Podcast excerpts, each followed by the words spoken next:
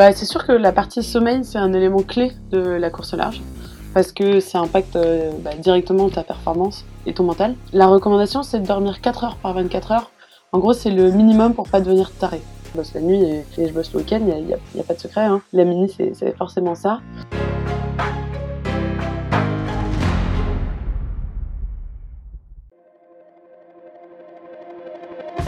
Bienvenue sur Les Frappés, le podcast sur le dépassement de soi et l'aventure. Je suis Loïc Blanchard, entrepreneur, coach et préparateur mental certifié. J'ai été pendant plusieurs années sportif de haut niveau en judo avant de quitter les tatamis pour me consacrer à des sports de plein air comme le triathlon ou partir m'évader sur des treks engagés. Récemment, je suis devenu finisher de la PTL, un ultra trail de 340 km autour du Mont Blanc organisé par l'UTMB. Depuis la création des frappés en 2020, j'ai deux objectifs. Le premier, c'est de vous faire découvrir des univers fascinants qui font rêver. Avec mes invités, on ira naviguer sur toutes les mers du monde. On participera à des expéditions dans les régions polaires ou en Himalaya. On découvrira l'envers du décor de l'entrepreneuriat et du sport de haut niveau et on partira en mission avec des membres des forces spéciales. Le deuxième, c'est de vous aider à croire en vos propres rêves et à passer à l'action grâce au partage de ces invités exceptionnels. On sous-estime largement ce dont on est capable physiquement ou mentalement et je suis convaincu qu'une petite conversation peut déboucher sur de grands changements. On a en moyenne 4000 semaines à vivre sur Terre, alors autant les vivre à fond. Cette semaine, j'accueille Sacha Lagnès. Difficile de présenter Sacha de manière succincte. Elle est data scientist à l'Assemblée nationale, elle a obtenu son doctorat en physique et biologie à l'école normale supérieure et elle est skipper sur des courses au large en solitaire. Le genre de pote qui te fait parfois te demander ce que tu fais de ta propre vie. Mais ce que j'ai trouvé fabuleux dans cet échange, c'est son humilité et son authenticité. J'en arrive à penser que la mer et la montagne ont cet effet sur celles et ceux qui évoluent. Impossible de se mentir à soi-même ou de jouer un rôle bien longtemps dans des environnements aussi hostiles. Un échange absolument génial pendant lequel on a parlé de voyage et d'aventure, de la place des femmes en mer de data, mais aussi de construction identitaire dans le sport. Ce que j'en retiens en un mot, explorer. Sacha incarne cette idée de l'exploration des temps modernes, pas seulement dans le sport, mais dans la vie en général. Elle a osé s'écouter, changer de vie, se créer des opportunités et se donner les moyens de vivre ses rêves. C'est possible. Allez, on met les voiles, excellente écoute à vous les frappés. Cet épisode est sponsorisé par Andonora, Andonora, c'est un super concept sportif innovant créé par Lilian Doza de l'épisode 49 qui a traversé l'Atlantique à la rame en 47 jours et Teddy Palassi des épisodes 31 et 81 qui est un ex-commando marine.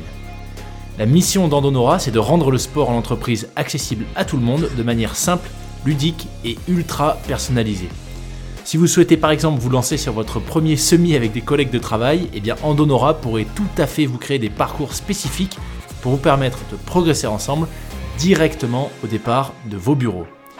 Vous savez quelle est la proportion de salariés qui pratiquent du sport en entreprise Moins de 1 sur 5. Ce qui est fou, c'est que 80% s'y mettraient si leur entreprise leur proposait des solutions comme Andonora. Et ce n'est pas vous que je vais essayer de convaincre, vous le savez, le sport, c'est la vie. Alors si vous pensez qu'Andonora pourrait intéresser votre entreprise, n'hésitez pas à en parler et à visiter leur site internet andonora.com. C'est E-N-D onora.com, endonora.com. Eh bien, écoute, bienvenue Sacha sur le podcast. Bonjour Loïc, merci de me recevoir. Avec grand plaisir, grand grand plaisir. Je suis très content euh, qu'on puisse euh, qu'on ait pu faire cette euh, qu'on puisse faire cet enregistrement. Je vais y arriver moi aussi. Aussi rapidement. merci beaucoup d'avoir répondu présente après mon message. C'est top. Écoute, je suis impatient qu'on puisse échanger sur, euh, bah, j'allais dire ton parcours, mais en fait j'ai plutôt l'impression euh, que ce sont tes parcours euh, qu'il faudrait dire. et ce que je te propose, c'est tout simplement de commencer par, bah, par te présenter, nous expliquer qui est Sacha, ce que tu fais aujourd'hui et, quelles sont les, différentes casquettes avec lesquelles tu jongles. ouais, et ben donc moi aujourd'hui j'ai 29 ans, j'habite à Lorient, mais j'ai grandi en région parisienne. J'ai fait euh, un parcours euh, assez classique scientifique, donc euh, prépa, école d'ingénieur. Après, j'ai fait un double master en médecine parce que je m'intéressais un peu à la santé. j'ai enchaîné avec une thèse en physique où je faisais de la bio dans un laboratoire de chimie. Donc souvent je dis que je faisais de la biophysique chimie. et, et voilà. Et en parallèle, je faisais un petit peu de voile. Et puis à la fin de ma thèse, j'ai décidé d'en faire un peu plus. au début, c'était l'idée d'un voyage qui qui qui a bien changé, qui a bien évolué et qui s'est jamais vraiment terminé puisque aujourd'hui bah, j'habite à Lorient et, et, je fais du bateau de mon quotidien. Excellent. Lorient. J'adore cette ville euh, pour plein de raisons. J'ai plein d'invités qui, enfin pas mal d'invités qui sont basés à Lorient. En fait, c'est assez rigolo. Il y a, il y a deux euh, typologies d'invités qui sont à Lorient. T'as les voileux et les voileuses, euh, et t'as les membres des forces spéciales. C'est assez rigolo, tu vois, et qui sont euh, d'ailleurs tout le temps des épisodes. Enfin, tous les épisodes sont fous, mais j'avoue qu'avec ces deux catégories, c'est souvent, on sent souvent la passion, tu vois on se croise beaucoup en mer avec les membres des forces spéciales. Euh, c'est vrai? Quand t'es en train de galérer à faire un empalage sous spi, euh, tu t'empannes au dernier moment et là, tu vois un Zodiac avec que des mecs avec une cagoule noire qui passe à côté de toi. en vrai, c'est marrant. excellent, excellent. Euh, super. Alors, tu parlais de ta thèse. Par curiosité, c'était quoi le, sujet? Alors, en gros, le sujet, c'était j'ai fabriqué une petite machine, donc une micro-machine, à l'intérieur de laquelle j'ai fabriqué des morceaux de poumons humains vivants. Euh, et l'idée, c'est que la machine maintenait en vie ces, ces, petits morceaux de poumons. Et comme ça, on avait un bout de poumon humain euh, pour faire des expériences. Euh, donc ça peut être tester des médicaments ou tester des particules de pollution, comme moi j'ai fait. Voilà. Donc c'était un, un l'idée, c'était de faire un modèle entre la souris et l'homme pour, pour les chercheurs. Waouh Et c'est toujours utilisé aujourd'hui ta, ta, machine, elle est toujours utilisée? Ouais, alors euh, bah moi c'était donc c'est de la recherche donc euh, on est sur des projets qui prennent 10-15 ans hein, à développer et, et à, mettre en production. Moi j'ai pas fini entièrement la machine mais j'ai vu euh, il y a un mois que que des gens avaient repris mon travail et l'avaient fini donc donc je suis très contente. Trop bien. Elle marche. Elle est pas encore commercialisée mais mais elle marche. Trop bien. Ouais. Super. Ok, donc déjà dans les études, on voit qu'il y avait, euh, tu vois, des intérêts. Euh, je ne vais pas dire que ça partait dans tous les sens parce que c'est péjoratif, mais en tout cas que tu avais ouvert plusieurs portes déjà assez jeune. Euh, et t'expliquer donc que la voile, à un moment donné, voilà, c'est imposé, qu'il y a eu visiblement de gros changements puisqu'aujourd'hui tu es, à Lorient, peut-être une des capitales françaises de la voile. Mondiale, ouais, ouais, bah, carrément, j'avoue qu'on peut même dire mondiale, ouais. Euh, est-ce que tu peux nous en dire un petit peu plus? Comment est-ce que tu es tombé dans cet univers et qu'est-ce qui t'a, tu vois, qu'est-ce qui fait que ça a pris aussi fortement? Bah, c'est euh, étonnant parce que moi j'ai commencé vraiment par hasard. Euh, dans ma famille, il n'y avait pas tellement de voileux. Mes parents avaient déjà mis les pieds sur un bateau, voilà, des bateaux des copains, mais c'est très loin d'avoir leur propre bateau, leur propre voilier. Et et j'ai fait un stage de voile un peu par hasard quand j'avais 14-15 ans pour m'occuper l'été au Glénan donc l'école des Glénans. Et euh, donc euh, stage habitable, tu pars en c'était la première fois que j'allais sur un voilier et là tu pars euh, tu pars une semaine avec des gens de ton âge, tu navigues la nuit, tu pars loin, tu coupes avec le monde et ça ça a été une vraie révélation pour moi. Et ouais, je, me sentais hyper à l'aise en mer. Je, trouvais que c'était incroyable d'arriver à faire tout ce qu'on faisait, d'aller aussi loin avec juste la force du vent. Il y avait un côté très technique qui était qui me plaît toujours autant, c'est que bah c'est un sport mécanique, c'est un sport intellectuel, euh, et c'est super intéressant d'arriver à faire marcher son bateau et de le faire marcher euh, de façon optimale. Et, euh, et, un truc qui a joué, je pense, c'est que ma, le mono, c'était une femme. Et je pense que ça m'a, ça m'a vachement aidé à me projeter moi dans ce sport-là. Euh, et voilà, et c'était la première fois, et clairement, je suis devenue un petit peu euh, addict. Euh, voilà, j'ai souvenir d'une nuit, on rentrait de l'archipel des Glénans vers Concarneau, une nuit comme on en fait tant en Bretagne, euh, il faisait grand beau, euh, la pleine lune, euh, on voyait quand même les étoiles, des dauphins, le, le, photoplancton, donc le sillage qui brille. C'était magnifique. Waouh Oh là là j'ai l'impression que ce stage des Glénans, c'est un peu une institution, le, presque le rite de passage pour, pour entrer dans l'univers de la voile. J'entends, enfin, t'entends beaucoup de récits. J'ai vu un reportage il y a pas très longtemps sur sur justement une, une jeune fille. Alors je crois, ah, d'ailleurs c'est marrant parce que je crois qu'elle était euh, étudiante en médecine à Paris, euh, qui débarquait au Glénan et qui découvrait cet univers, tu vois, et ça avait l'air assez. Euh, j'ai un peu l'impression que c'est les scouts de la mer. C'est exactement ça, ouais. Et d'ailleurs, ils le disent, c'est le, le, slogan des Glénans, c'est école de voile, école de mer et école de vie. Et c'est aussi une école de vie. T'apprends à vivre en société, se respecter les uns les autres, faire la vaisselle, faire la popote, quand t'as 14 ans, finalement, c'est des trucs que tu fais pas autant que tu devrais. Et, euh, et, donc ça, c'est vraiment super. Ok, donc euh, super première aventure au Glénan. Et donc j'ai l'impression que ce qui t'a ce qui t'a séduit dans la voile, c'est cette notion de finalement quelque part un peu de liberté. J'ai l'impression d'entendre, tu vois, de pouvoir partir loin, la seule force du vent, euh, mais aussi ce côté technique qui fait peut-être un peu écho à tes études, finalement ton parcours assez, bah, enfin intellectuel. Oui, si tu, faisais plutôt travailler ton cerveau que, tes mains, tu vois, par rapport à certaines autres professions. Donc super intéressant. Euh, et, à quel moment, du coup, comment est-ce que ça s'est vraiment concrétisé ton le, fait que la voile prenne de plus en plus de place dans ta vie? Euh, Tu, parlais d'un projet. Moi, je suis allé sur ton site, donc je sais un petit peu ce qui s'est passé. Mais euh, mais quel a été le tu vois le point de bascule? Bah, le, en fait, j'ai commencé donc j'ai fait les Glénans tous les étés. j'ai grimpé en niveau. J'ai obtenu mon niveau de, de chef de bord. J'ai voulu passer mon monitorat parce que j'avais envie. Les Glénans, c'est des, des, bénévoles qui, qui encadrent. Donc j'avais envie de rendre un peu ce que j'avais reçu. Et en fait, euh, et en fait, ils m'ont dit que j'étais trop jeune et que j'avais pas assez d'expérience. Du coup, euh, j'ai navigué un peu. À partir de là, j'ai navigué avec des copains. Et, euh, et en études, donc en école d'ingé, j'ai commencé à être skipper de, des croisières étudiantes, des choses comme ça. Et après, quand j'ai commencé ma thèse, là, j'ai pas navigué, mais du tout, pendant trois ans. Et c'était hyper dur parce qu'en fait euh, la thèse c'était hyper prenant j'avais pas le temps. Puis quand t'es à Paris euh, enfin voilà ça s'organise ça coûte des sous aussi d'aller louer un bateau euh, ouais. avec des potes et donc j'ai pas navigué pendant trois ans. Et quand la thèse s'est finie j'ai eu l'opportunité de traverser l'Atlantique en voilier quelqu'un qui énorme monde ouais et j'ai fini en octobre, c'est pile la saison des transats. j'avais pas eu le temps de préparer ce que je voulais faire après, donc j'avais envie de, voilà, de faire une pause, de réfléchir un peu à ce que, ce que je voulais faire euh, après la thèse. Et, euh, et, donc ça a commencé comme ça. Et en fait, euh, de fil en aiguille, je me suis dit, bah, si je traverse l'Atlantique, je pourrais traverser le Pacifique, et puis je pourrais aller en Nouvelle-Zélande. Moi, j'ai toujours rêvé d'aller voir la Nouvelle-Zélande. voilà, grosse passion qui est née, je pense, comme beaucoup de gens de mon âge, en regardant le Seigneur des Anneaux. et, et, voilà, du coup, j'avais envie de faire ça. Et, et comme toujours dans ma vie, euh, j'ai lancé un projet euh, qui euh, ne m'a pas du tout amené là où je voulais aller, mais qui m'a amené à un autre endroit qui était tout aussi bien. Et donc, donc j'ai jamais atteint la Nouvelle-Zélande, mais j'ai fait six mois de, de bateau, de bateau stop, parce qu'en fait, donc j'étais équipée sur un bateau, et puis quand le bateau s'arrêtait, je changeais. Et donc voilà, j'ai fait un peu du bateau stop. J'ai découvert plusieurs façons de naviguer, des gens de nationalités différentes, donc des, cultures maritimes différentes des façons de voir la mer. Euh, vraiment, c'était super intéressant. Des bateaux différents aussi, et puis euh, bah, des gens euh, plus ou moins croisière, et puis même plus ou moins compétition. Et c'est là où j'ai notamment navigué avec un Danois qui s'appelait Alan, qui, avait un bateau qui était très compète parce que lui, il faisait beaucoup de courses.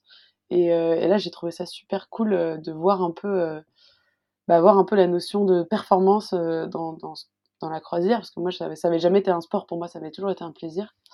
Et, euh, voilà, je trouve ça super intéressant. En plus, euh, la partie euh, technique, préparation du bateau, optimisation, ça a commencé à me plaire de plus en plus. Et, après, après ce voyage, je suis rentrée en France et j'ai commencé à faire mes, premières courses, justement parce que j'avais mis un pied là-dedans et que et que j'avais envie de continuer. Et, et ben voilà. Et après, ça s'est enchaîné. j'ai fait des courses en, en muscadet, donc des petits bateaux en bois. J'ai fait des courses en IRC, donc une catégorie euh, en fait qui mélange plein de bateaux avec un handicap. Euh, comme ça, ça permet euh, à tous les propriétaires de bateaux de naviguer et de courir ensemble, même s'ils ont des bateaux très différents. D'accord. donc j'ai fait ça. J'étais à Saint-Malo parce que je me suis installée à Saint-Malo en rentrant de ce voyage. Et, et j'ai fait des courses en Angleterre beaucoup parce que de Saint-Malo c'est juste en face. Et, et c'est là où j'ai fait mes premières courses au large. Donc euh, course au large, voilà, c'est quand tu passes euh, plus d'une journée en mer, euh, une journée, une nuit, même plusieurs jours d'affilée. Et, là, la première fois que j'ai dormi en mer en course, là j'ai su que j'étais à ma place. C'était le lever du soleil, ouais, cette sensation de liberté, en même temps l'intensité, la performance, le, ouais, le côté compète où tu es toujours en train de te battre. et t'arrives, tu passes la ligne d'arrivée et t'as as, fait un match de 4 jours et ça, euh, c'est impressionnant, quoi. Moi, qui en plus n'étais pas une énorme sportive euh, à, l'époque, quand tu t'es battu non-stop en 4 jours sans rien lâcher, euh, la, fierté que tu as en arrivant au ponton, même si t'es dernier, en fait, on s'en fiche, quoi. C'est trop fort comme, comme émotion. Ça me fait penser à, ce que me disait un des invités que j'ai eu récemment, euh, Yannick euh, qui a fait, euh, qui est policier la nuit pour pouvoir être triathlon, euh, triathlète la journée. pour s'entraîner parce que le triathlon tu as, énormément de je pense comme en voile tu vois quand tu pars tu pars pas pour 20 minutes en entraînement et, et, il expliquait en fait que donc récemment il a fait les championnats du monde d'Ironman à Hawaï donc la mec absolue euh, du triathlon longue distance. Et il termine quatrième amateur de sa catégorie, 44e au classement général, donc avec les pros, puisque euh, championnat du monde Ironman, tu cours avec les pros. Euh, les amateurs, je veux dire en tant qu'amateur. Et, en fait, ce qu'il expliquait, c'est que quand tu te retrouves sur la ligne de départ ou même pendant l'épreuve et que tu es entouré des meilleurs triathlètes du monde, le combat, il est avant tout finalement contre toi et qu'on s'en fout. Exactement comme, comme tu viens de l'expliquer, que peu importe finalement ton classement, euh, quand tu franchis cette ligne d'arrivée, c'est avant tout un combat contre toi-même finalement que tu as, remporté. Donc je trouve ça assez intéressant, tu vois, de voir le, parallèle entre deux univers a priori, euh, euh, tu vois, assez loin l'un de l'autre, si ce n'est qu'il y a la mer en commun. Mais ouais, et puis le, mental, quoi. Je pense que ouais, exactement. C'est ça. Je pense c'est ça qui est hyper gratifiant dans, dans la voile, c'est qu'en fait, quand tu pars, tu sais jamais ce que ce que tu vas trouver et tu connais pas les obstacles que tu vas devoir surmonter et euh, que ce soit euh, des problèmes de météo euh, ou des problèmes donc ça peut être physique tu peux te blesser tu, mentalement tu peux t'effondrer ça peut être des problèmes techniques aussi. Quand t'as un truc qui casse il faut réparer hyper vite trouver une solution. Et en fait donc tu pars sans savoir ce contre quoi tu vas te battre. Et en fait une fois que tu y es t'es obligé de trouver une solution surtout quand tu navigues en solitaire. Et, et quand t'arrives bah tu te dis waouh j'ai fait tout ça quoi. Et, et tu pensais pas en être capable. Et ça c'est hyper gratifiant Ouais. super sport. Et Mais juste beau. je disais quand j'étais ado, je pense que c'est aussi un des trucs qui m'a beaucoup plu, c'est qu'en fait tu prends énormément confiance en toi. À une phase de ta vie où tu as du mal à, avoir confiance, tu sais pas trop qui t'es, euh, ce que voilà, ce que tu veux faire. Euh, à l'école, c'est pas toujours facile. Et euh, moi, je rentrais des stages avec Glénan et, et c'était un truc qu'on pouvait pas m'enlever quoi. Je me disais ouais, à l'école, je suis peut-être pas la plus populaire, mais en tout cas, moi, j'ai fait un truc de ouf cet été et je sais le faire. Et, et je pense que dans ma construction, ça, ça a joué énormément. Ouais. On en parlait juste avant de commencer l'enregistrement, tu vois, sur cette construction identitaire à travers le sport. Et je trouve que ce qui est top, c'est justement ce que tu soulignais sur le, le fait d'apprendre à se débrouiller dans un environnement où tu as tellement de paramètres que tu ne maîtrises pas, tu vois. Parce que tu as des. Je pense que, voilà, moi je suis très content de mon expérience que j'ai eue en judo, mais ça reste un, environnement extrêmement contrôlé. Tu vois, c'est-à-dire que euh, tu contrôles ce que tu manges pour, euh, parce qu'il y a un contrôle sur, euh, bah, finalement, ça a un impact sur ta pratique, puisqu'il y a une notion de, gestion de poids, euh, les, prises en judo, tu vois, tout est extrêmement contrôlé. Euh, euh, la, croyance dans, le milieu, tu vois, enfin en tout cas le dicton qui viendrait après du Japon, c'est que tant que tu n'as pas répété une prise, un mouvement un million de fois, c'est que tu ne le maîtrises pas, tu vois. Donc, il y a vraiment cette notion de recherche de la maîtrise parfaite, d'être en contrôle quelque part. Alors que toi, c'est, tu vois, la, voile, comme, comme, mon père nous raconte un peu des histoires aussi, c'est finalement tu contrôles rien quoi. Tu, tu, contrôles pas la météo, tu, tu, tu contrôles pas le container qui est en train de flotter que tu risques de te manger ou la bouée qui est pas.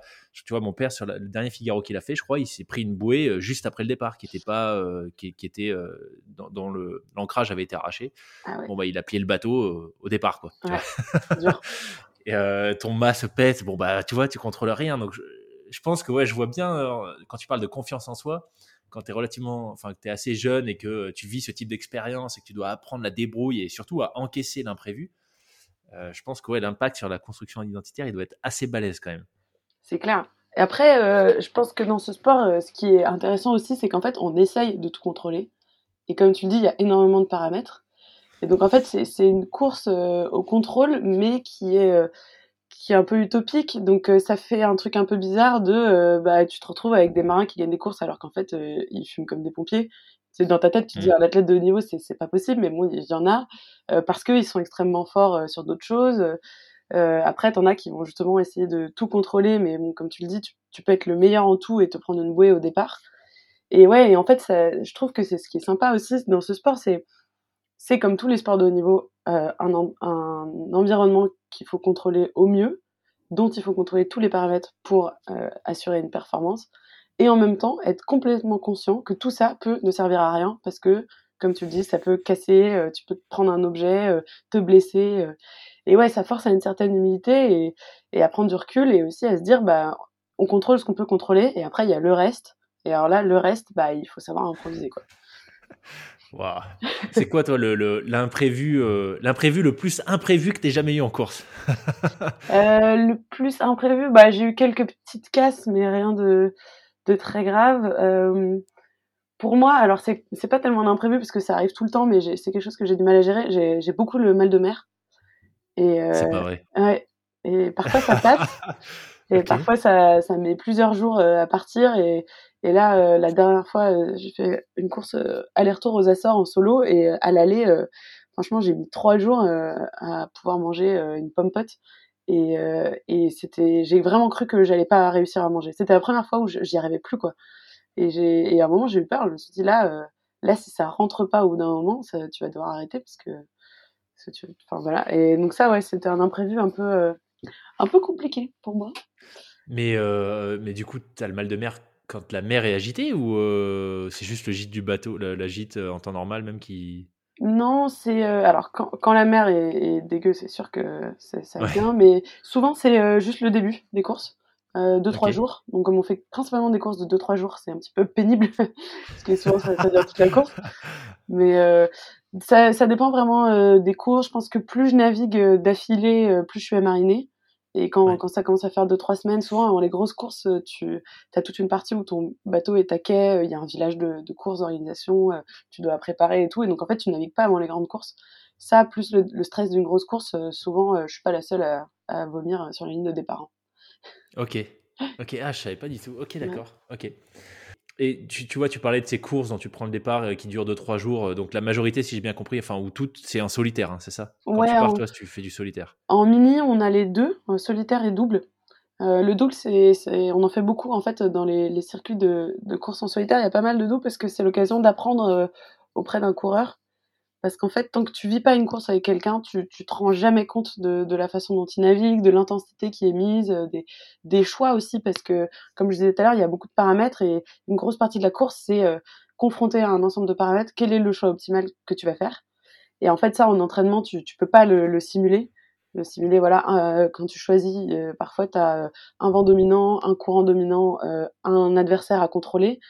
Qu'est-ce que tu fais? Est-ce que tu vas chercher le vent, le courant, le, tu choisis de bloquer l'adversaire Et donc voilà, ça c'est des choses que, que tu, si tu veux apprendre de quelqu'un, il faut faire une course ensemble. Donc euh, ouais, on fait un peu les deux. Ok. C'est comme ça que tu as côtoyé euh, Julia en mer? Euh, Julia, ouais, on a fait une course ensemble. en équipage, on n'a pas fait en double. J'aimerais bien qu'elle fasse une course en double sur mon bateau. Il n'y en a pas tant que ça, malheureusement, des courses en double, mais, mais je pense que c'est sûr j'irai naviguer avec elle. elle a beaucoup à m'apprendre.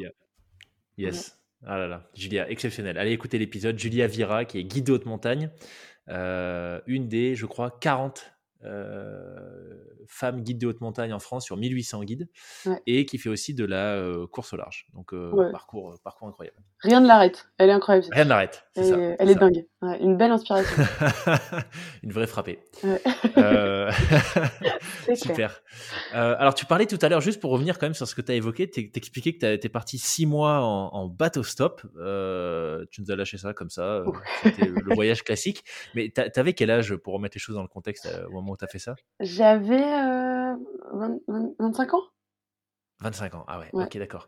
Et donc le bateau stop, comment ça se passe en fait? Tu as, des, euh, des circuits, c'est-à-dire que tu sais dans quel port euh, te rendre pour potentiellement trouver des gens qui continuent plus loin enfin, Comment ça s'organise un, trip en bateau stop? Bah, En fait, tu as une période de transatlantique donc qui s'étend à peu près d'octobre à fin janvier. Et c'est la période où les vents sont dominants pour traverser l'Atlantique. Donc les courses sont à ce moment-là, et aussi les gens qui font du bateau, les, les gens qui, quand même, il y en a un paquet, veulent faire un tour du monde, se sont achetés un bateau pour la retraite ou un voyage en famille, traversent à ce moment-là. Et du coup, il y en a beaucoup pour les grosses traversées, donc notamment traverser l'Atlantique, qui cherchent des équipiers. Parce que comme il faut maintenir euh, le quart, euh, bah, si t'es deux, euh, c'est crevant quoi. C'est difficile de faire des quarts de, de plus de trois heures. Donc il faut se relayer et du coup souvent ils embarquent des gens et le deal c'est euh, on t'embarque et en échange bah, toi tu fais l'écart et tu, tu aides à, bien euh, gérer le bateau. Et du coup en fait tu, tu trouves quand même euh, pas mal de gens qui traversent à ce moment-là et tu trouves des places. Tu as des sites, des bourses aux équipiers qui permettent de trouver de trouver ça. D'ailleurs, s'il y a des filles qui écoutent ce podcast, il y a aussi des sites qui disent, qui recensent les capitaines avec lesquels il ne faut pas aller. Donc, ah voilà, ah ouais. ouais, ouais, ouais. C'est un vrai sujet. Donc il faut, il faut être euh, assez vigilant. là-dessus. Mais en tout cas, ça peut ça peut très bien se passer et il y a des équipages qui sont super. Donc ouais, et donc notamment donc il y a tu pars du Portugal, des Canaries, souvent les, les transats partent des Canaries ou du Cap-Vert, et là il y, y, a toujours des bateaux qui partent. Quoi. Et en termes d'expérience euh, en mer, tu dirais qu'il faut être à quel niveau pour euh, pouvoir euh, être un équipier ou une équipière, tu vois, enfin pertinente ou qui, qui, qui, pour apprécier l'expérience peut-être tout simplement. Bah, hum, c'est étonnant, mais il y a un peu de tout. moi, je pense qu'il faut avoir fait au moins souvent quand les gens me demandent, je recommande une semaine de stage au Glénan, mais voilà, au moins un stage, au moins, au moins une semaine en mer avant pour bah, déjà voir si on n'a pas le mal de mer en continu, parce que ça c'est quand même un moment à passer. Euh, voir si on est à l'aise. Il y a une notion de, de, promiscuité qui est quand même assez importante, euh, de confort aussi. Euh, clairement, euh, tu vas pas prendre une douche tous les jours euh, pendant ton voyage, ni tous les deux jours. donc voilà, il y a, y a, tu cuisines un peu à l'arrache. le, voilà, le confort c'est c'est pas dingue, donc il faut quand même s'y préparer avant de se retrouver sur un bateau qui est. Parce qu'une fois que t'es parti, t'es parti. Hein. Il hein, y, a, pas de retour en arrière on va pas contre le vent juste parce que toi t'es t'es pas confortable. Donc, euh, donc voilà, je pense qu'il faut s'y préparer. Et après, paradoxalement, euh, euh, moi j'avais plutôt un bon niveau quand je l'ai fait, et en fait, ça a fait que je voyais les limites des bateaux et des skippers, et que parfois j'étais pas en confiance, alors que des gens qui étaient euh, que j'ai vu autour de moi qui savaient pas du tout naviguer se rendaient pas du tout compte qu'ils étaient sur une épave avec un capitaine incompétent, et donc ils ont traversé en, en toute tranquillité. Et, euh, et, tant mieux pour eux. Mais, euh, mais moi, ouais, je, ça a été un peu plus dur justement pour ça. Quoi. Ok, d'accord. Ok. ouais, c'est tout le paradoxe de, de, connaître et de maîtriser un environnement versus, euh, versus pas se rendre compte de, ce, tu vois, de, de ce, du type d'aventure dans laquelle on s'embarque. Ouais. Hyper intéressant. Mais parfois, il faut être un peu innocent et naïf, je pense, pour se lancer dans des grandes aventures. Ouais. Donc, euh, donc euh, voilà quoi. Et donc les six mois, ça a été euh, départ de France, arrivée euh, au Canaries Cap Vert et la Transat et le retour, c'est ça? Non, alors du coup, euh, du coup j'ai fait euh, un bout en France, euh, après Espagne, Portugal, Maroc, Canaries. C'était mon la première partie du voyage. Et là, je devais traverser. petit problème de skipper, on va dire. Donc j'ai changé de, enfin j'ai quitté ce, le bateau sur lequel je devais traverser. Euh, et là, en fait, entre-temps, sur un site, j'avais trouvé un, capitaine euh, au, au, Panama qui m'attendait pour parce qu'après j'avais prévu de traverser euh, donc le Pacifique. Et donc ça s'était timé, j'avais le temps, en plus tout était calculé, j'allais passer Noël en Martinique avec ma famille parce que ma mère vient de là-bas, puis ensuite rejoindre l'autre bateau et puis traverser. Et en fait, bah, la transat est tombée à l'eau. Euh, si je puis dire. Et, euh, et moi, euh, j'avais cherché plusieurs capitaines, j'avais déjà eu d'autres mauvaises expériences. Donc je me suis dit, le, le, gars du Panama, il a l'air assez fiable, il a l'air raisonnable, je vais traverser avec lui. Et, okay. en, et en fait, euh, donc je suis allée là-bas, j'ai, j'ai quand même passé deux mois et demi euh, là-bas. On a traversé le canal de Panama, c'était euh, une expérience quand même assez incroyable. après, on est resté un petit peu dans des îles, des îles désertes qui sont, qui s'appellent les Perlas, qui sont côté Pacifique du Panama. Et ensuite, on a traversé vers les Galapagos. Donc ça, ça prend à peu près 15 jours. Et au Galapagos, euh, il y avait quand même des petits soucis avec le capitaine et d'un commun accord, euh, tout l'équipage avait décidé de, partir. Et donc, euh, okay. ça, le voyage s'arrêtait là parce qu'en fait, au Galapagos, c'est une réserve protégée. Donc, il faut un permis pour y aller. Il faut payer assez cher. Et donc, il n'y a pas tellement. Les bateaux qui traversent ne, ne s'arrêtent pas au Galapagos, c'est assez rare. Et du coup, là-bas, il y avait deux autres bateaux. Donc, une fois que tu allé voir les deux en disant est-ce que vous voulez m'emmener? Et qu'ils ont dit bah non, on prend personne, le, le voyage s'arrête quoi. Donc, euh, et j'ai pris la décision de rentrer en France. Euh, j'avais honnêtement plus trop d'argent à ce moment-là et, euh, et j'avais trop peur de me relancer dans une mauvaise expérience. Et, euh, et, voilà. Et donc, euh, du coup, le voyage arrêté là et j'ai pas fait ma transat. Et du coup, c'est pour ça que, bah, après, je me suis dit que j'allais la faire. et bah oui. Toujours à la recherche de cette transat. Ça fait trois ans maintenant. Mais, euh, ok. Euh, ok, donc c'est quand même euh, monnaie courante. J'ai l'impression qu'il y a des petits problèmes. Euh, enfin, tu me diras, c'est peut-être normal. Hein, c'est des aventures assez engagées quand même. Où une fois que tu es parti, bah, compliqué de faire marche arrière. Et puis l'humain reste l'humain. Donc, ouais. t'as pas eu de bol ou c'est un vrai sujet Les deux. Type de mauvaises rencontres que tu as vécues Je pense qu'il y a beaucoup de, de mauvaises rencontres. pas forcément des gens très méchants, hein, mais c'est juste que tu as beaucoup d'hommes seuls sur des bateaux depuis longtemps. Euh, et du coup, bah, mine de rien, quand tu reçois euh, des équipiers, c'est des gens, ces gens, ils vivent à bord de leur bateau, donc tu reçois des gens dans ton intimité. Et euh, bah voilà, c'est un peu le, cliché du vieux, célibataire endurci, mais en fait, quand tu as l'habitude d'avoir ta vie, puis tu as des inconnus qui débarquent, qui, bah, qui s'installent aussi, c'est pas toujours facile à gérer. Il y a beaucoup de gens qui boivent aussi, et en mer, c'est pas toujours ah rassurant. Euh, voilà, et puis après, bah, il y a des problèmes un peu de sexisme quand même dans la voile qui font que c'est pas idéal d'être une femme seule sur un bateau avec un capitaine que tu connais pas. Quoi. Ouais. Donc il y a un peu tout. Après, il y a plein de gens qui ont fait du bateau stuff, qui ont eu des super expériences voilà, il faut, faut trouver, euh, faut se renseigner, euh, ça se fait, mais il faut être prudent. Mmh. Discuter avant avec les gens, se renseigner. Euh. je lisais sur ton site, tu partages. Il y, a une partie de ton site où tu expliques que tu été aussi engagé pour la mixité professionnelle et tu partages une stat. Alors, j'étais pas du tout au courant. Tu vois, je, pense que je, voyais un peu. Enfin, tu, tu, tu, vois à peu près que dans le monde de la voile, il y a tu vois, le, chiffre de 6% de femmes dans la course au large, j'aurais plutôt spontanément, tu m'aurais demandé, je t'aurais dit, ah, c'est peut-être un 40-50, tu vois. Ah oui. Euh, ouais, bah, parce que je pense que comme j'ai rencontré, tu vois, j'ai rencontré Julia, euh, euh, enfin, j'ai pas mal discuté avec d'autres filles qui font de la voile, mais, mais je pensais pas que c'était aussi faible que ça quand même. C'est, enfin, c'est quand même dingue. C'est, finalement du même niveau, voire, attends, peut-être même, je pense que les guides de haute montagne, ça doit être pire encore. Ça fait combien ah ça, fait du, ouais, ça fait du 2%. Ah Donc, euh, ouais. Tu penses que c'est lié à quoi? C'est de l'auto, euh, de l'auto-censure, de l'auto. Euh, il y a un peu des de... croyances limitantes chez les femmes ou il y a carrément des barrières Il y a les deux. en fait, moi, je l'ai vécu quand j'ai commencé à faire de la course. Bah, j'ai cherché un équipage et vraiment, en 2019, les gens me disaient on prend pas de femmes à bord. Point. Vraiment, ah c'était, euh, c'est comme ça. Et, limite, euh, c'est étonnant que, que tu aies posé la question. Enfin, non, on prend pas de femme à bord. Euh. Et vraiment, j'ai, galéré pour trouver un bateau pour aller naviguer au début. donc, il y, y, a quand même un peu de ça. Après, il y a beaucoup de gens qui ont peur, en fait, parce que, bah, notamment en course, tu as zéro confort. Et, et, voilà, et c'est vrai que si tu as une femme, mais bon, ça peut être des mecs aussi, hein, mais quelqu'un qui a vraiment besoin de son confort, ça peut être un peu compliqué à gérer. Je pense qu'il y a beaucoup d'hommes qui ont peur de ça. Euh, et après, il y en a qui veulent pas parce qu'ils pensent que ça fait des histoires, euh, que c'est compliqué d'avoir une femme.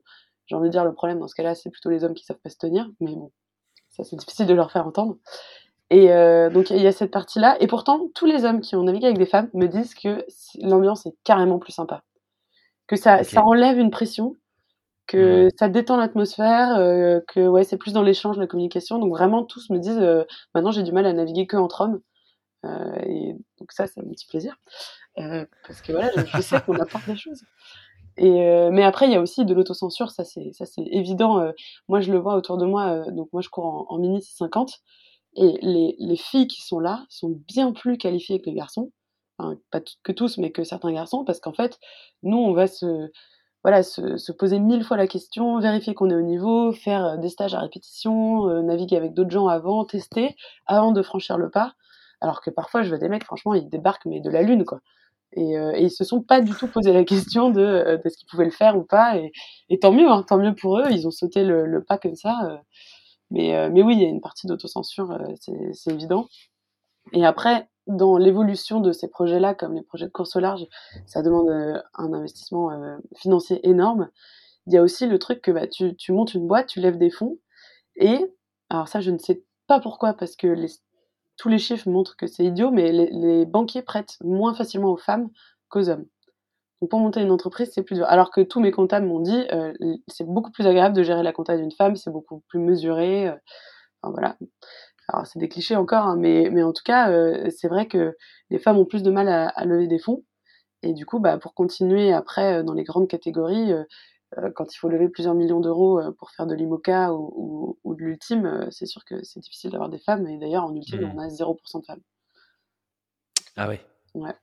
après, il y a 5 ultimes. Donc voilà.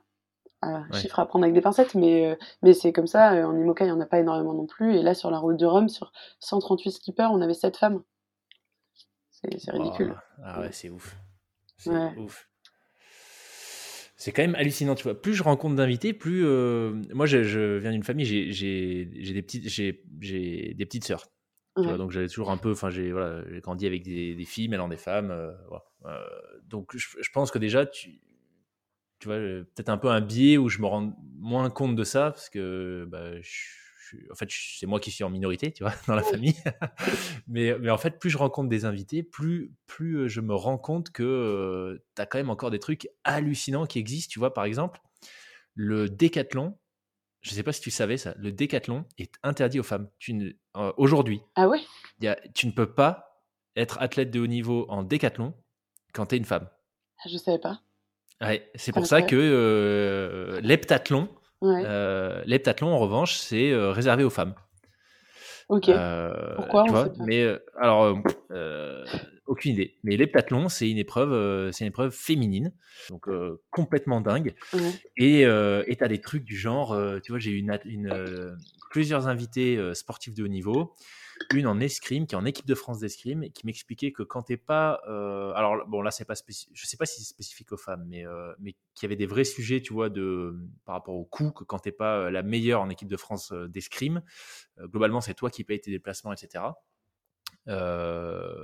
Et, même chose du côté. alors, c'était l'équipe de France de kitesurf, de kitefoil, où elle m'expliquait que les hommes avaient globalement du matos gratos avec les sponsors, mais que du côté des femmes, il fallait qu'elles se payent euh, leur matos, tu vois.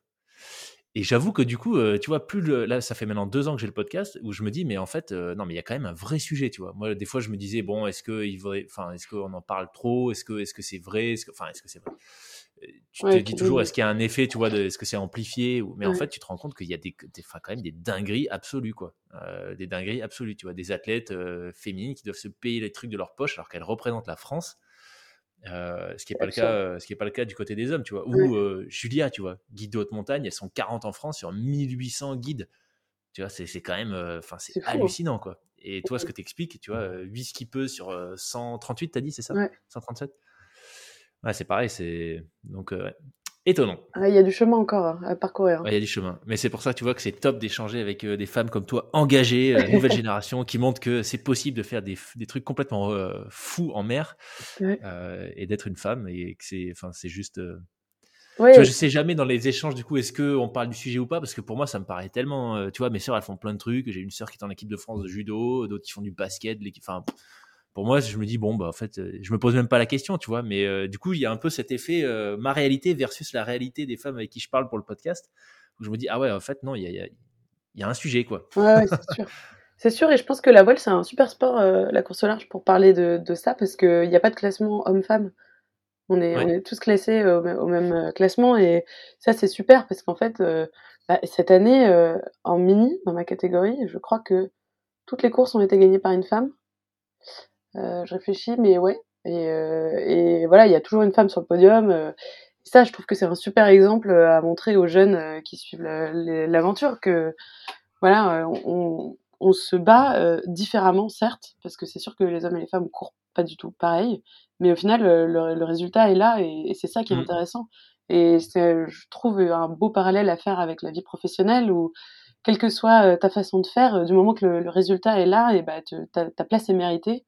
Et il faut pas, euh, faut pas s'auto-censurer, il faut y aller. Et, parfois, mmh. il faut y aller euh, fort parce que les mecs à côté, ils hésitent pas. Et nous, on hésite trop. Mais, euh, mais ouais, vas-y. Et en fait, ça se passe super bien. C'est clair. Aucun souci là-dessus.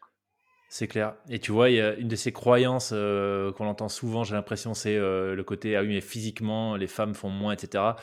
Ok, certes, peut-être qu'en termes de puissance, tu vois, effectivement, il y a des différences physiologiques, mais en termes d'endurance, tu vois, je pense à une athlète en particulier, alors je ne sais pas si tu la connais, mais elle s'appelle Courtney euh, de Walter, elle est euh, américaine, elle fait de l'ultra trail. Et il n'y a pas très longtemps, donc euh, c'est une des meilleures au monde, il n'y a pas très longtemps, elle a fait un, donc un, un 200, attends, un 280 miles. Oh donc c'est une dinguerie, tu vois, ça fait, je sais pas, 400 bornes, je pense, un truc comme ça. 400 km, qu'elle a gagné. Et elle est arrivée 10 heures devant le deuxième. C'est un truc, enfin, tu vois, 10 heure devant le deuxième. C'est pas euh, une heure, deux heures, tu vois, 10 heures devant le deuxième. Donc c'est quand même euh, un truc de fou.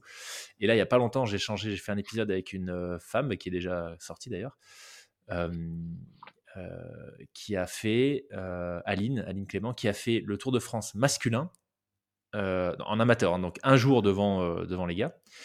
Et elle a enchaîné avec cette année là en 2022 il y a eu pour la première fois enfin pour la première fois oui ils ont recréé le Tour de France féminin. qui existait avant. Donc là, ils ont recréé le Tour de France féminin. Euh, les hommes, c'est 21 étapes. Les femmes, ils ont fait un tour euh, qui faisait 8 étapes. Donc beaucoup plus petit. Bref. Donc elle a fait, elle, elle s'est dit, bah, tu sais quoi, je vais faire les deux en fait, pour leur montrer que c'est possible. Donc elle a fait, euh, elle a fait la plupart des étapes du Tour de France masculin. Elle a fait les transitions à vélo, ah puisque en fait les, coureurs du Tour, tu sais, ils vont d'une ville à une ville, et ils ont un jour de repos, ils prennent le bus, ils vont au départ de la ville suivante. Elle, elle a tout fait à vélo, et elle a enchaîné avec le Tour de France féminin. Ah. Donc en tout, elle s'est fait 4900 bornes en 24 jours. Euh, et elle est au bout, tu vois. Et, son message, c'était, ben, en fait, voilà, c'est possible. Il euh, n'y a pas de sujet de euh, les femmes peuvent pas faire du vélo, elles n'ont pas le physique, elles n'ont pas l'endurance. Non, il n'y a pas de sujet. Je viens de faire 4900 bornes en 24 jours, tu vois. C'est dingue qu'on doit encore prouver ça, quoi. Ouais, non, mais c'est clair, c'est clair. Mais tu parlais, tu vois, c'est un super, super transition. Tu parlais de, justement, du fait qu'il y a des enseignements à tirer euh, de ce constat dans le monde sportif et à appliquer dans le monde pro. Toi, dans le monde pro, donc aujourd'hui, tu, si je me trompe pas, tu travailles euh, comme data analyst à l'Assemblée, c'est ça? Ouais, data scientist, mais euh, data scientist. C'est ça. Et donc, ça consiste en quoi ton job? Il y a deux parties de, dans mon job. donc, moi, je suis dans une équipe de, de l'Assemblée nationale qui aide les députés à chiffrer l'impact de leurs amendements. Et donc, ça, les deux parties, c'est bah, transformer la loi en un code informatique pour pouvoir faire des calculs. Donc c'est créer un, modèle, un simulateur de la loi. Et l'autre partie, c'est euh, analyser euh, des données. Donc euh, typiquement, ça va être les déclarations d'impôts des Français, les déclarations des entreprises, voilà. Et j'analyse ces données et j'essaye de construire un, échantillon qui représente la population pour qu'on puisse ensuite bah, faire des calculs directement sur cet échantillon et arriver à prédire bah, ce qui va se passer si tel ou tel amendement est voté. Waouh, ok. Ok, donc tu euh, baignes dans les chiffres. Exactement. Et ça, c'est un truc qu'on s'est battu pour que ce soit open source. Donc tous les citoyens peuvent y accéder. Ça s'appelle euh, leximpact.an.fr. Et en fait, euh, dessus, on peut bah, soit simuler sa propre situation, voir les lois qui sont en train d'être votées, ce que ça va changer pour nous. Et puis, on peut proposer des amendements. Enfin, on peut essayer et, voilà, simuler. Si on voit, par exemple, notre député qui veut faire voter quelque chose, eh ben, on peut aller voir si effectivement on trouve ça intéressant ou pas. Quoi. Ok. Excellent. à tous. Excellent. Ça, c'est un autre constat que je fais. Alors, je ne sais pas si c'est représentatif, mais en tout cas, la plupart des invités que j'ai eus qui sont dans la voile, euh, il y a quand même beaucoup de profils euh, ingénieurs, matheux, des gens qui aiment bien être dans les chiffres, enfin, assez intellectuels finalement. Bah, c'est un sport euh, qui est très, très intellectuel et, et, où il y a vraiment besoin, franchement, être ingénieur, c'est presque un prérequis maintenant pour faire de la voile, quoi. Parce que il y a toute la partie thermodynamique, euh, donc l'analyse de la météo, des fluides, des masses d'air, euh, des courants, ça qui est voilà hyper importante à, comprendre et bien en avoir l'intuition. Il y a la partie technique mécanique du bateau, savoir réparer des pièces mécaniques, de, des voiles, de l'électronique. Et, après, il y a toute la partie calcul stratégie, euh, voilà, si le vent tourne de temps, par où je vais, quel angle je prends pour optimiser ma vitesse, euh, euh, comment je me place par rapport aux autres, choisir les moments où tu viens de bord, où tu vas en panner, tout ça c'est des calculs aussi. Donc, et qu'il faut arriver à faire plutôt bien, même en étant extrêmement fatigué. Donc finalement, c'est plutôt pas mal d'être un peu matheux pour faire ce genre de choses. Parce que parfois en course, tu te retrouves à devoir soustraire deux angles, et alors là, ça peut te prendre 10 minutes parce que tu es, complètement cramé. Et il faut pas se planter. Euh, c'est une partie importante du boulot. Et ça a toujours été le cas, ça que les, les... Tu vois, mon père, c'était le cas, il plutôt matheux, mais euh, les, générations un peu plus anciennes de skippers, c'était aussi des gens. Euh, non, c'était plutôt des vieux loups de mer un peu, des gens qui avaient baigné là-dedans depuis très jeune, euh, qui en fait euh, faisaient la même chose mais par, par intuition. Par intuition, ouais, c'est ça. Et, euh, et d'ailleurs on voit, il y, y, a eu un grand shift parce qu'en fait bah, la course au large, ça s'est extrêmement professionnalisé.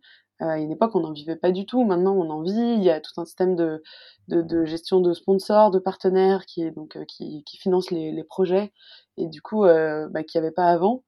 Et d'un côté, bah, c'est génial parce que ça permet. Euh, la voile, elle a explosé quoi. À Lorient, là, le nombre de bateaux, le, franchement, le nombre de centaines de, millions d'euros qui défilent à Lorient juste pour, pour les bateaux, Et c'est pour le, sport en général, hein. c'est pas pour les skippers, on n'est pas des footballeurs. Mais, euh, mais ouais, et du coup, c'est impressionnant. Il y a vraiment un écosystème, il y a des boîtes qui sont créées derrière, qui, qui développent des nouveaux produits. Ça fait évoluer la recherche parce que quand même, on, bah, est à la limite de la performance. Donc il y a, beaucoup de recherche et de développement sur des matériaux, euh, sur des, des capteurs. voilà, sur des algorithmes, des, des, analyses, même des maths pures pour analyser sur certains bateaux. Il y a des, des, gens qui développent des algorithmes pour analyser bah, la performance autour d'un foil, les couches limites, des choses comme ça. Donc euh, ouais, ça c'est assez impressionnant et, et en fait bah, ça a fait que les marins aussi euh, se sont euh, retrouvés un peu plus ingénieurs et un peu plus techniques à mmh. suivre le développement de bateaux qui sont de plus en plus compliqués. Et donc il faut arriver. Bah, le challenge c'est toujours pouvoir réparer son bateau quand tu es tout seul en mer et si le bateau est très compliqué, bah, il faut, faut suivre mmh. derrière quoi. Ouais. Comment tu fais pour gérer, euh, pour, rester euh, lucide et être capable de prendre des décisions, euh, tu vois, qui concernent un matériel très complexe dans un environnement de course avec de multiples paramètres? Quant à la fatigue qui s'installe, tu disais que tu pars pour des courses de 3-4 jours. quand tu es en solo, bah, j'imagine que tu dors très très peu, voire pas du tout au début. Donc comment tu l'abordes, comment tu l'abordes ce point-là? Bah, c'est sûr que la partie sommeil c'est un élément clé de la course large parce que ça impacte bah, directement ta performance et ton mental. Euh, la recommandation, c'est de dormir 4 heures par 24 heures. En gros, c'est le minimum pour pas devenir taré. donc euh, voilà, 4 heures par 24 heures, c'est vraiment le, le, minimum minimum euh, pour que ça se passe à peu près bien. Et l'idéal, c'est de dormir 6-8 heures. Ah ouais, quand même. D'accord. si tu peux. Et en fait, on dort par tranche de 20 minutes, entre 14 et 20 minutes. Et euh, tu, donc tu, tu, dors une tranche, tu te lèves, tu vérifies euh, que tout va bien autour, tu règles ton bateau, tu vérifies que tu n'es pas en train de foncer ni sur les cailloux ni sur des voisins. Et après, tu te recouches 15-20 euh, minutes. Euh, et ça, ça fait un petit cycle de sommeil. Et après, tu vas recommencer un peu plus tard dans, dans ta journée ou dans ta nuit. Et l'idée, c'est d'enchaîner dès que tu peux des siestes. Et d'ailleurs, nous, on dit toujours, en fait, ton, ta course, c'est l'enchaînement de régler ton bateau, euh, choisir ta stratégie et ensuite te reposer. Donc euh, tu, ranges ton bateau, tu manges et tu dors et tu fais que ça. Et tu fais ça en boucle, en boucle, en boucle. Et, euh, dès que tu peux, tu vas dormir. Et sachant que quand tu dors, bah forcément, tu, tu, vas toujours un peu moins vite que si tu étais en train de régler en continu. Donc voilà, c'est tout un compromis, savoir quand dormir au bon moment. Il y a des moments, si tu attends une bascule de vent, par exemple, tu, tu peux pas dormir parce que dès que le vent mmh. tourne, il faut que tu, tu changes de voile. Donc voilà, il faut arriver à anticiper euh, les moments où on va se coucher et ne jamais se retrouver euh, dans le rouge. Si, en fait, euh, tu commences à avoir des hallucinations, d'abord auditives, puis visuelles. Et si tu arrives aux hallucinations visuelles, c'est que tu as très mal géré ton sommeil et, et, c'est là où tu fais des très mauvais choix d'ailleurs. Ah, t'as des... Ah punaise, je savais pas du tout ça. Ok, parce que j'allais te demander, tu vois, quels indicateurs tu as, qu'est-ce que tu surveilles pour, pour finalement décider à un moment donné que là, là, il faut absolument que je dorme. Donc apparemment, c'est les hallucinations. Par contre, je ne savais pas qu'il y avait des hallucinations auditives. Si, bah, en fait, euh, on oublie souvent, mais on est quand même dans un environnement qui fait énormément de bruit. Parce que tu as le vent en continu, le bateau il fait du bruit, la coque elle fait du bruit. Euh, euh, il faudrait mesurer le nombre de décibels, mais c'est quand même assez costaud. Et, et, du coup, dans ce brouhaha continu, parfois tu vas avoir un bruit en plus. Et moi, je mets souvent du temps à m'en rendre compte. moi, c'est simple, j'entends une alarme de sèche-linge euh, celui de ma maman, merci maman. et donc euh, je l'entends sonner et, au bout d'un moment je me dis ça c'est marrant, il y a quand même un bip euh, bizarre et puis après je me dis bah non en fait il n'y a pas de bip sur mon bateau donc et là je suis à 200 km de la terre donc clairement il faut aller dormir. ok. ouais, et les gens entendent d'autres choses. Hein. on a un pilote auto, le vérin fait un peu de bruit, c'est à l'intérieur du bateau donc c'est sous le cockpit et pareil c'est un bruit un peu de fond. Et donc souvent, mes, mes concurrents me disent qu'eux, ils ont l'impression qu'ils entendent euh, des gens discuter à l'intérieur du bateau. Et en fait, c'est le, le, pilote. Et, et voilà. Et puis, comme t'es crevé, ça se fait un peu dans ta tête. Euh, et tu mets du temps à te rendre compte de... Voilà, parfois, tu vas dire, par exemple, euh, tu dis, ah bah tiens, je te... à ton coéquipier, tu dis, je te laisse la barre et je vais me coucher. Et en fait, c'est au bout de 10 minutes de sommeil tu te rends compte que bah, t'as pas de coéquipier. Et il y avait personne, quoi. Ah Ouais, ouais, et là, là, ça devient, ouais, là, ça peut devenir, euh, là, ça peut devenir craignos. Ouais, c'est clair. Euh, si tu crois que tu arrives à quai, que tu descends pour amarrer le bateau euh, et qu'en fait tu es à 300 bornes des, des, côtes, ça peut être un peu compliqué. ok. Bah, surtout que l'audio, tu vois, moi j'ai eu des hallucinations sur une course, là, enfin une course, un, ultra trail, pas une course, pas une course comme toi, cet été, mais c'était du visuel et je trouve, bah, tu vois, le visuel, c'est facile parce qu'en fait, quand tu te rends compte que tu hallucines, généralement, c'est des trucs tellement délirants que c'est immédiat, tu vois. Moi, je voyais un porte-monnaie en forme de grenouille qui faisait 4 mètres par 3 en plein jour. Bon, tu vois, tout de suite, je me suis dit, bon, il faut que je dorme, tu vois. Mais l'audio, c'est effectivement, surtout quand si tu es dans un environnement où il y a du bruit en permanence, ça va être vachement galère à identifier. Ouais, ouais, tu mets du temps. mais même, ouais, même le visuel, hein, souvent, ça va être. tu, on a des voiles sur le pont qui sont prêtes à être envoyées, ça fait une petite masse. Et en fait, parfois, tu te rends compte que depuis un moment, tu sais que cette masse, c'est une personne allongée, tu vois. Et ça fait un moment que dans ta tête, c'est ça. C'est une personne qui est allongée. Et puis, et en fait, tu t'en rends compte parce que, je sais pas, il y a une vague qui passe sur le pont et tu dis, ah merde, elle va être mouillée. Et là, tu dis, bah non, ah bah attends, c'est pas une personne. Ah merde, il faut que j'aille dormir. Ouais. ça met un peu du temps euh, à arriver. Moi, je, je vois des objets rouges. C'est mon truc. Je ah vois des objets rouges dans l'eau et quand c'est des bouées ou du plastique, euh, je me dis mais c'est vraiment une bouée. C'est puis quand je commence à avoir euh, des petites maisons, euh, des, des, lutins et tout, là je sais que. oh, ok. Et, côté nutrition, comment ça se passe en course? Donc tu, disais qu'il y a une fois, bon, tu as, eu du mal visiblement sur 3-4 jours, mais en temps normal, c'est quoi tes, tes, ton rythme, tes astuces pour rester hydraté et, et mourir correctement? Bah, hum, on a, on doit manger beaucoup parce qu'en fait, euh, même, même si t'es assis sur tes fesses euh, à rien faire, tu, tu es toujours en train de gainer pour suivre les, les, vagues et tout. T'as le bruit qui fatigue, le froid. tu te déshydrates beaucoup avec le vent. Donc en fait, même, même dans les moments où il se passe rien, tu, tu perds énormément d'énergie. Donc on mange vraiment, vraiment beaucoup de calories, presque le double de, de ce que mangerait une personne normale. Ah oui, et, et pour ça, donc moi, mon astuce, c'est que j'ai des sacs à la journée où j'ai calculé le nombre de calories. En général, je fais un repas avec de la viande, un repas végétarien, euh, et euh, un petit déj et des snacks. Et euh, je me force à manger l'entièreté du sac euh, dans une journée. Euh, J'y arrive pas toujours parce que c'est quand même ces portions monumentales quoi. Moi, je dis souvent en rigolant, mais c'est vrai, dans un plat, donc c'est des plats spécifiques qui sont lyophilisés, donc c'est des plats sportifs avec des, des, calories, beaucoup de calories. Et genre, euh, dans un plat avec de la viande, j'ai euh, ce que je mange euh, en viande en un mois à terre, quoi. C'est vraiment, c'est vraiment costaud. Et, mais c'est super important d'être bien nourri et, et notamment de faire attention à ce que tu manges à quel moment, parce qu'en fait, ça joue sur ton sommeil. Euh, si c'est un moment où, typiquement, quand il commence à faire nuit, euh, ton cerveau, il veut aller dormir.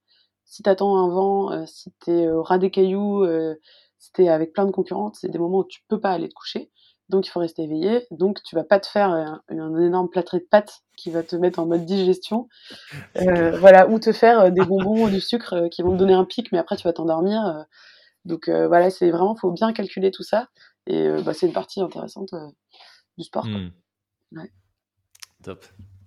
J'ai le sentiment que c'est un, petit peu comme le triathlon où tu as, quand même dans la phase de préparation, d'exécution, tu vois, tu as, tu as cette notion de je jongle avec mes paramètres, tu vois. Est-ce que tu as des, des, des data sheets que tu fais après tes entraînements où tu rentres, alors voilà comment ça s'est passé, j'ai dormi tant, j'ai brûlé tant de calories, euh, euh, l'évolution de mon poids, je sais pas. Tu vois, est-ce que tu as une approche assez finalement de data scientist pour, euh, pour ta pratique de la voile aussi? Ouais, un peu. Euh, je l'ai, euh, on l'a euh, sur le l'humain. Donc c'est sûr que moi je, je note mes temps de sommeil parce que comme je disais tout à l'heure, il faut dormir 4 heures et en fait si tu fais des siestes à droite à gauche, t'es cramé, t'as aucune lucidité. Les jours se mélangent mais complètement. Moi à l'arrivée d'une course, je mélange les, les jours, je me rappelle pas de la moitié de ce qui s'est passé et tout. et donc ouais, je note pour surveiller que j'ai bien dormi assez. noter notamment les siestes où tu vas te coucher mais finalement tu dors pas parce qu'il y a un truc qui se passe donc tu dois te relever et tout. Donc euh, ouais, ça je note, la nutrition aussi, euh, je vois, et puis je vois dans les sacs que j'ai pas mangé ce qui reste. Euh, et après il y a la partie bateau technique où là on enregistre des données en continu quoi. L'angle du vent, ta vitesse, les voiles, les réglages. moi sur mon bateau j'ai des marques pour voir quels sont les réglages que j'utilise quand je quand je règle mes bouts. Donc c'est des cordages sur lesquels tu tires et dessus j'ai fait une marque et après j'ai une petite réglette sur le pont. Et comme ça je vois si ma marque elle est à 1, 2, 3, 4, 5 et, et, ça me permet d'avoir une idée de, euh, bah voilà, tel jour j'allais très vite, il y avait telle mer, tel vent, tel angle, et j'étais réglé à temps. Et euh, ça, c'est une config qui marche bien, et après tu retiens et t'adaptes. Donc ouais, il y a beaucoup d'analyse de données, moi c'est ce que je trouve super cool. Et, euh, et plus tu as des gros bateaux, plus tu vas avoir des capteurs intégrés, et même tu peux avoir un ordi, nous on n'a pas d'ordi à bord, mais j'ai un ordi à la maison pour analyser les données. Et, et, ouais, sur des gros bateaux, tu fais ça en live, et c'est trop intéressant. Quoi. Ouais l'amélioration continue euh, poussée à son extrême. Euh, Exactement. Dans le sport. Trop bien. Ok, et donc là, si je me trompe pas, tu es en train de préparer un énorme euh, projet. Donc, t'expliquais que ta catégorie, toi, c'est le Mini 650, c'est ça? Ouais. Donc, c'est des bateaux 650, c'est pour 6 mètres 50, si je ne me trompe pas? Ok, donc 6 mètres 50, c'est pas très très grand finalement. Euh, et tu prépares, euh, tu prépares une course de légende, si je ne me trompe pas. Oui. Une des dernières. tu me dis si je l'introduis mal, mais ce que j'ai ce que j'ai gardé en tête de mon échange avec Pierre, c'est que c'est la dernière course en solo sans assistance. Ouais. Exactement. Ça, c'est un peu le. Donc, tu, tu, tu, peux vraiment, pour le coup, compter que sur toi-même. Ouais. Donc, vous partez, la Mini Transat, vous partez avec. vous avez quoi? Vous avez une balise de détresse, ouais. un GPS, et c'est à peu près tout, non C'est ça? Et une radio. Ouais. Et un tracker pour suivre la course. Et un tracker, forcément. Voilà. Et Mais rien d'autre. Rien d'autre. Et la radio, elle porte euh, à 40 km. Donc, euh, autant dire qu'après deux jours Ouais. de course, tu croises plus grand monde euh, sur l'eau. Et, ouais, et du coup, et c'est ce qui fait que c'est un peu. on dit souvent passe ta mini d'abord euh, quand tu veux faire de, de la course, parce que c'est un peu la prépa, euh, vu que t'as- tu peux communiquer avec personne, tu dois savoir résoudre tous les problèmes que tu vas rencontrer euh, sur les 25 jours de traversée. Et, et en fait, bah, ça responsabilise énormément les skippers. Tu, tu, si tu pars à l'arrache, tu mets ta vie en danger. Euh, il faut être prêt, il faut avoir confiance en euh, sa capacité à réparer euh, le bateau, à réparer soi-même, à gérer son mental. et, et ça, c'est une super prépa, quoi. Après, quand tu pars sur d'autres bateaux, de, de savoir déjà tout faire tout seul, c'est super. Et moi, c'est ce que j'aime dans cette course. Elle te pousse à être bon dans tout. Tu peux rien Ouais. laisser au hasard. Et ça demande une préparation et, et, et en fait, ouais, tu, tu, tu grandis dans ta pratique énormément parce que euh, parce que tu es obligé de pousser euh, bah, toutes les compétences. euh, il faut les, les acquérir avant de partir et, et c'est une super formation. J'en parlais avec un invité récemment, tu- cette notion quel- quelque part de référentiel. C'est-à-dire qu'une fois que tu as fait ça, tu vois, l'amplitude de ta, ton référentiel, d'un coup, boum, tu vois, il, il prend plusieurs points et donc quoi que tu fasses derrière, enfin quoi que tu fasses, la, la plupart des choses que tu feras derrière, finalement, tu restes dans un scope euh, que tu as déjà exploré. Donc euh, Ouais, super intéressant. Comment tu te prépares à une course de cette envergure? C'est quoi les, les gros blocs sur lesquels tu dois euh, investir du temps, de l'argent, de la préparation, des entraînements, etc. Bah, sur la partie euh, sportive de- d'un tel projet, qui est, qui est pas la partie. Enfin, on fait pas que ça, parce que je disais tout à l'heure, il y a toute la partie partenariat, donc gestion d'entreprise aussi. hein. le, le skipper, c'est d'abord un entrepreneur.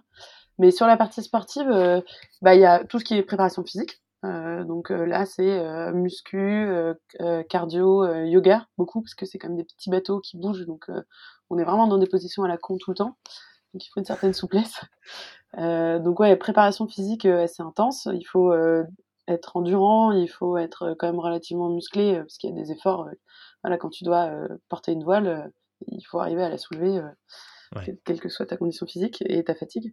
Donc euh, il y a ça, il y a euh, une partie théorique, euh, on prend des cours de météo, de stratégie, d'options, de routage, des cours de logiciel aussi, parce qu'on on calcule nos routages.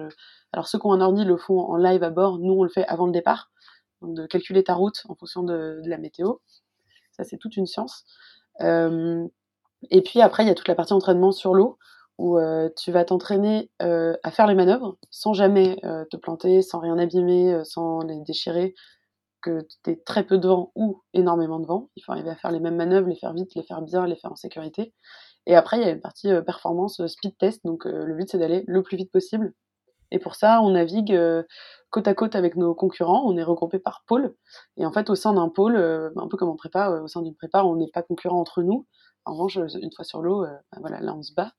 Et, euh, et dans le pôle, bah, t'essayes, euh, tu te mets côte à côte, tu essayes des réglages différents, des voiles différentes, et t'essayes de voir euh, qui va le plus vite et quels sont un peu les, les points de décision pour, bah, pour toujours être le plus rapide à tout moment. Et ça, c'est super intéressant parce que, on disait tout à l'heure, il y a énormément de paramètres.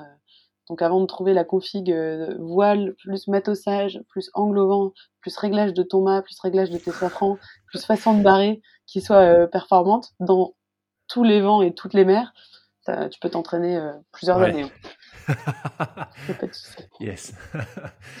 ok, donc ça c'est pour la partie euh, sportive perf. Sur la Ouais. partie euh, entrepreneuriat, c'est quoi la réalité euh, Tu vois, quelqu'un qui voudrait s'engager, qui se dit oh, la mini transat ça me fait rêver, mais la réalité de la partie gestion d'entreprise, gestion de projet, ça ressemble à quoi? Surtout quand tu as un job, un vrai job, enfin un vrai job, un job à temps plein en parallèle. bah, c'est sûr que c'est hyper prenant. Moi, je, je sais à 80%, enfin, je sais à 80% pour l'assemblée. et déjà, donc, avec ce 4-5e, ça me libère quand même pas mal de temps. Et déjà, c'est dur. Enfin, vraiment, je bosse la nuit et, je bosse le week-end. Il n'y a, pas de secret. Hein. La mini, c'est forcément ça.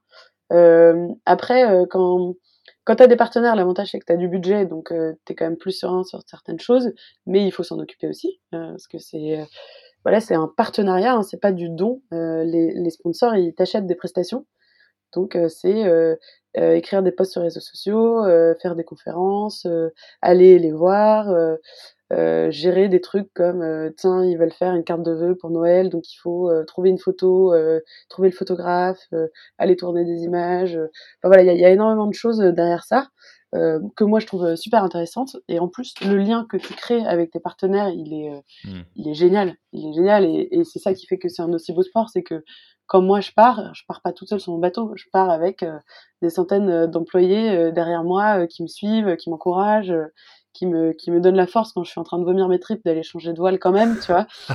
Et, parce que tu te dis, euh, voilà, ces gens-là, ils ont un boulot qui est pas toujours facile, euh, il faut que toi tu les représentes, tu, tu te bats pour eux, quoi. Donc, euh, euh ouais, c'est une partie super intéressante de, de ce métier-là. Et puis, tu apprends à faire des trucs que je savais pas faire du tout, de la compta, de la gestion de projet, faire une offre, du marketing. franchement, là-dessus, moi, c'est ce que j'ai dit un peu pour justifier à mes parents quand j'aurais dit que j'arrêtais tout pour faire de la voile, ils paniquaient. Je leur disais non, mais je monte une entreprise, euh, même si ça marche pas, j'aurais appris des trucs.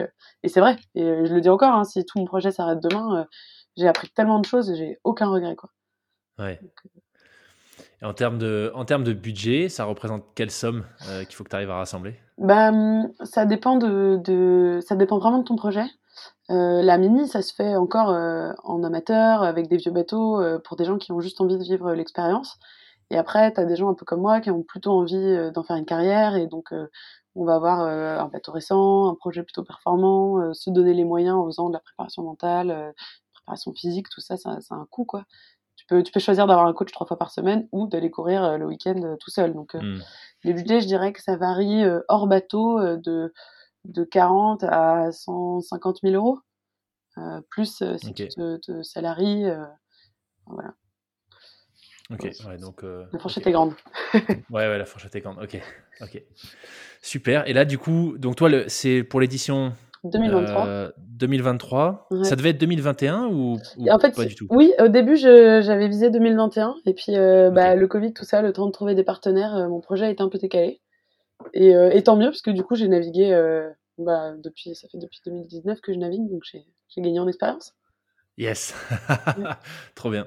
Et, donc là, tu en es où euh, en, termes de préparation à... Parce que le, départ se fait quand? C'est le 24 septembre, des Sables d'Olonne. 24 septembre, ok. Euh, donc, euh, donc, là, moi, je suis qualifiée. En fait, c'est merci. C'est deux ans de championnat. tu as à peu près 7-8 courses par an. Euh, le but, c'est de se qualifier le plus vite possible, donc euh, en l'occurrence la première année. Euh, et donc moi, je, ça y est, j'ai fait ma première année. j'ai j'ai fait plutôt pas mal de courses par rapport à mes concurrents suite à un heureux hasard du destin qui faisait que je devais pas faire une très grosse course et j'ai été appelée au dernier moment parce qu'il restait une place. Donc, donc j'ai, j'ai vraiment beaucoup couru, donc ça c'est cool. Et là cette année, bah, du coup c'est beaucoup d'entraînement. Moi j'ai envie d'axer un peu plus mon travail sur la performance puisque l'année précédente, il fallait finir les courses pour se qualifier, et maintenant, moi, j'ai envie de les finir en bonne position. Euh, donc, euh, donc, je vais euh, courir un peu moins, mais beaucoup m'entraîner, et du coup, essayer de faire des belles courses. voilà, donc je pense que je ferai 5-6 courses cette année, et puis après, bah, la Transat. Hein. C'est parti, on va la faire enfin cette Transat. 4 ans que, que j'essaye. yes. yes. Trop bien. Euh, du coup, je, je crois que j'en avais un peu parlé avec Pierre, mais euh, au moment où la, la, transat a lieu, est-ce qu'il y a, comment est-ce que les gens peuvent suivre du coup les, euh, les, les, bateaux? Tu as, un site où les trackers sont les positions en temps réel, ce genre de choses? Ouais, il y, a, bah, y a une page Facebook de la Mini Transat qui donne des, des, news un peu tous les jours, qui explique où sont les concurrents, tout ça. Euh, il y a le site de MI Transat où tu auras la carto, euh, donc la cartographie avec le tracker, tu suis les concurrents, tu vois les bateaux. Je crois que les positions c'est toutes les deux heures. donc tu peux suivre ça. Il y a une appli aussi qui marche très bien, s'appelle Yellow Brick Tracker. Tu, tu, suis très bien les, tu suis très bien les bateaux. Et après, il y a aussi pour ceux qui sont un peu plus joueurs, il y a Virtual Regatta. Donc tu peux, tu peux prendre le départ de la course en, ah en virtuel.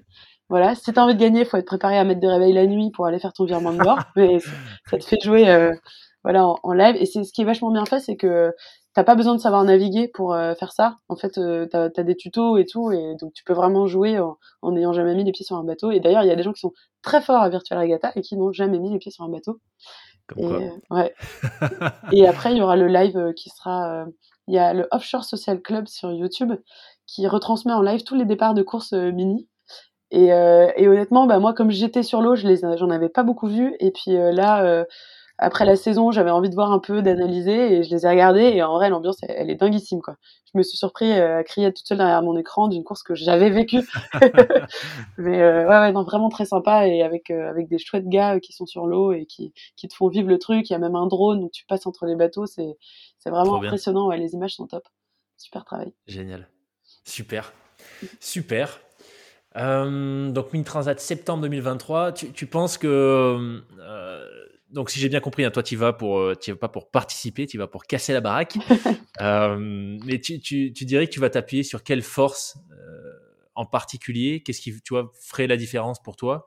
Et quel que soit le résultat, on l'a dit, hein, on maîtrise pas tout, on maîtrise jamais le résultat de ses actions. Par contre, on, tu vois, on maîtrise son engagement et en tout cas c'est ma conviction, maîtrise son engagement et l'état d'esprit dans lequel on, aborde une aventure.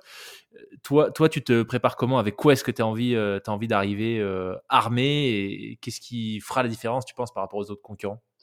Bah, Il y a deux choses. Je pense que d'abord, tout le travail qui est fait avant, là, tous les entraînements, la, préparation technique, je suis très studieuse, je fais ça voilà, très sérieusement et je pense que je vais arriver avec un paquet d'infos sur mon bateau, euh, le connaître par cœur, euh, savoir euh, le faire marcher vite, aller au bon endroit parce que j'aurais fait encore plus de cours météo.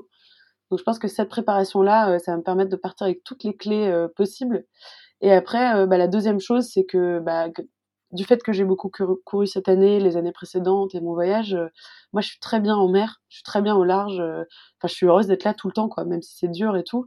Et du coup, et du coup, je, je passe un bon moment et quand tu es dans ce dans cette euh, ce mindset là je pense que c'est beaucoup plus facile de, dérouler ton plan de dérouler tout ce que tu as préparé avant. Et, euh, et j'espère que, que ça fera la différence et euh, et voilà. Et puis donner le meilleur de soi-même et voir où on arrive moi je dis que je me bats pour la performance. Le combat il est encore et toujours contre moi-même. Le but c'est de faire du mieux que, que je puisse. Et puis si j'arrive 30e j'arrive 30e si j'arrive 10e j'arrive 10e et si c'est mieux ce serait incroyable, mais bon. ne nous prononçons pas. Ouais, ok. ok. Euh, l'optimisme, essentiel pour, euh, pour ce genre d'épreuve, tu penses? Ah ouais. Ouais, parce que de toute façon, le ciel va te tomber sur la tête. Alors, euh, quoi qu'il se passe, c'est compliqué. Donc, je pense qu'il faut partir du principe que ça va être chouette. être préparé au pire, quand même. Mais, mais ouais, être optimiste. Et de toute façon, même si c'est dur, c'est quand même des moments incroyables. Et, tout ce que tu vis te rendra beaucoup plus fort. Euh, donc euh, ouais, euh, optimiste à fond. De toute façon, c'est génial. Même quand c'est hardcore, c'est génial. Donc aucun regret, il faut y aller. Quoi. yes, trop bien. Si les gens veulent te suivre du coup pour la suite de la préparation et l'aventure, c'est quoi le mieux? C'est Facebook, Instagram, LinkedIn, les trois Ouais, les trois. Le, best, je pense, c'est Instagram parce que c'est là où je poste le plus. J'essaye de poster des actus deux fois par semaine et quasiment tous les jours, je, je raconte le projet moi, euh, ça me tient à cœur de, de raconter en détail euh, tout ce qu'il y a derrière une vie de skipper, parce que la partie course, c'est vraiment une toute petite partie. Donc, euh, si vous me suivez sur Instagram, bah, vous allez me voir faire de la compta, bricoler mon chantier, aller m'entraîner. voilà, il y a un peu de tout. je, je confirme. Trop bien. Euh, écoute, euh, c'était absolument euh, génial. Sacha, est-ce que toi, il y aurait un message que tu voudrais partager pour, pour conclure cet échange? Ouais, mon message, c'est suivez vos rêves, travaillez dur, ne, ne, baissez jamais les bras et, et surtout, même si ça marche pas, bah, vous aurez déjà fait un truc de ouf. Donc euh, allez-y. Génial. Eh ben écoute, un grand merci Sacha, je me suis régalé. Euh, je, vais, je mettrai les liens vers tes, tes comptes en description de l'épisode. Euh, on va suivre la suite de l'aventure avec attention, j'en suis sûr. Et puis bah, ce que je te propose, c'est euh, bah, qu'on se donne rendez-vous pour un épisode de débrief une fois que tu auras enfin fait cette, cette transat. Et bah avec grand plaisir. Trop bien. Merci beaucoup Sacha. bah merci à toi. Merci d'avoir écouté l'épisode dans son intégralité. J'espère que vous avez pris autant de plaisir que ce que j'en ai eu à l'enregistrer. Si vous avez des feedbacks, vous pouvez me contacter sur le compte Instagram du podcast, lesfrappés.podcast ou par email à hello.lesfrappés.com. Je fais mon maximum pour que vous viviez de super expériences audio avec mes invités. Chaque épisode demande beaucoup de temps et d'énergie. Si vous appréciez mon travail, la meilleure façon de me soutenir, c'est de partager cet épisode à au moins 3 personnes qui aiment se dépasser. Si vous écoutez le podcast sur Apple Podcast ou Spotify, prenez quelques secondes de votre temps maintenant pour m'y laisser une note 5 étoiles et un commentaire. Merci beaucoup pour votre fidélité, à la semaine prochaine pour un nouvel invité.